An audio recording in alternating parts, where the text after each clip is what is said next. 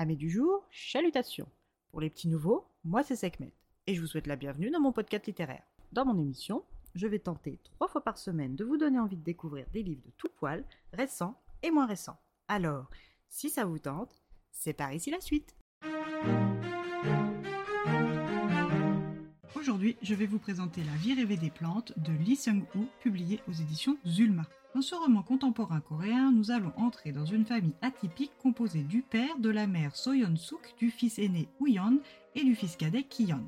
Notre narrateur n'est autre que le fils cadet Kion, et c'est à travers ses yeux que nous allons découvrir son histoire et celle de sa famille peu commune. Kion est depuis toujours le vilain petit canard de sa famille.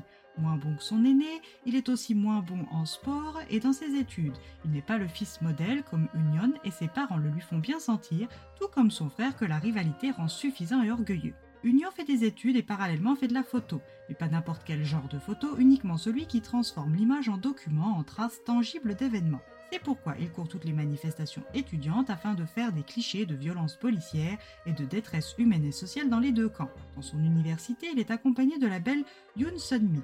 Les cheveux courts coupés au carré, la peau d'un teint clair jamais maquillé, ce qui accentue l'impact de son sourire radieux comme le soleil de mai. Souvent vêtue d'un t-shirt clair ou blanc, Sunmi aime chanter, jouer de la guitare et composer des chansons. Elle en a d'ailleurs composé une spécialement pour Unio, intitulée Mon photographe, une chanson d'amour entérinant pour la postérité leur lien intime et profond. Si cette chanson est la preuve audible de leur amour, c'est aussi la pierre angulaire qui va faire basculer les deux frères. Quand Kiyon entend Sunmi chanter Mon photographe s'accompagnant à la guitare pour la première fois, son cœur et toute son âme savent qu'il aime cette fille et qu'il est profondément jaloux de son frère. Durant les 22 premières années de sa vie, Kiyon admirait, observait, voire copiait son aîné sans jamais avoir ressenti la moindre jalousie mais là son cœur se serre et s'enfle de colère et d'envie. Ce sentiment le pousse à fouiller dans la chambre de Unio et à voler une photo plus une cassette offerte et enregistrée par Sunmi. Dans l'intimité de sa chambre, il écoute cette chanson en boucle en rêvant d'un amour réciproque où son frère aîné n'aurait plus voix au chapitre. Et il en a tellement rêvé qu'il a fini par y croire. Cette conviction l'a mené jusqu'à chez Sunmi où il a passé des heures à l'attendre dans l'espoir de lui déclarer son amour. La mère de cette dernière ayant fini par prendre peur de l'attitude insistante de Kion, a fait intervenir le beau-frère de Sunmi. Grand, musclé et autoritaire, il a fait le nécessaire pour le remettre à sa place. Sunmi n'a pas répondu positivement ni négativement, elle a fait pire, elle l'a snobé. Cette humiliation l'a mis hors de lui, nécessitant l'intervention d'Unio. Ce dernier, se sentant vexé et embarrassé par l'attitude de son cadet, s'est mis à le rosser copieusement en lui donnant l'ordre de quitter la maison familiale, voire même la ville. Quelques trois jours après cet épisode, Kion partait avec la cassette et la photo volée, mais aussi le bien le plus précieux de son frère aîné, son Nikon FM2 offert par leur mère importée du Japon. Kion l'a aussitôt revendu pour un bon prix avec la pellicule entamée et les coordonnées exactes de son aîné. Quelque temps après, Yon a été arrêté puis questionné par des agents du gouvernement concernant son activisme, puis envoyé au service militaire de force.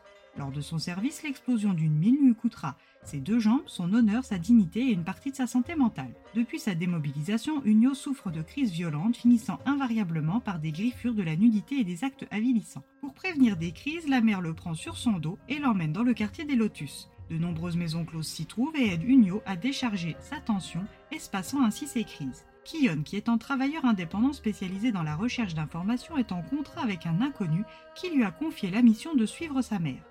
Il ignore pour qui et pourquoi il le fait, mais c'est grâce à ce contrat qu'il apprend la situation humiliante dans laquelle sa mère et son frère aîné sont, c'est-à-dire réduits à fréquenter des prostituées pour se soigner.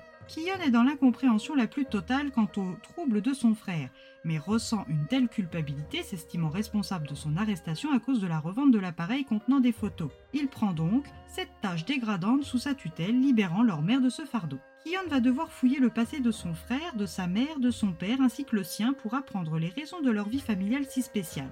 Pourquoi ses parents n'ont-ils jamais partagé des moments de complicité ou de tendresse alors même qu'ils se connaissent et travaillent ensemble depuis plus de 30 ans?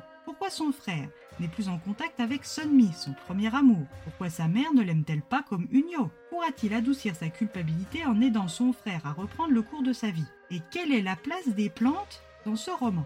Des questions qui trouvent toutes des réponses au fil des pages.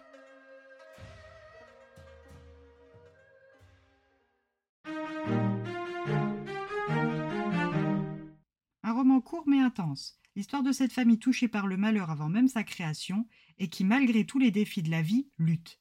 Alors, est-ce par amour ou par ténacité et résilience Ça, c'est à vous de le définir. Et eh bien voilà, j'en ai fini pour aujourd'hui. J'espère que cet épisode vous aura plu et vous aura donné des nouvelles idées de lecture. Si vous souhaitez découvrir d'autres petits bonbons littéraires tout droit sortis de ma bibliothèque, je vous retrouve le jeudi 21 décembre prochain pour un nouvel épisode. Et si d'ici là je vous manque de trop, vous connaissez le chemin sur Instagram, les lectures de Sekhmet. Sur ce, chalut les amis et à la prochaine!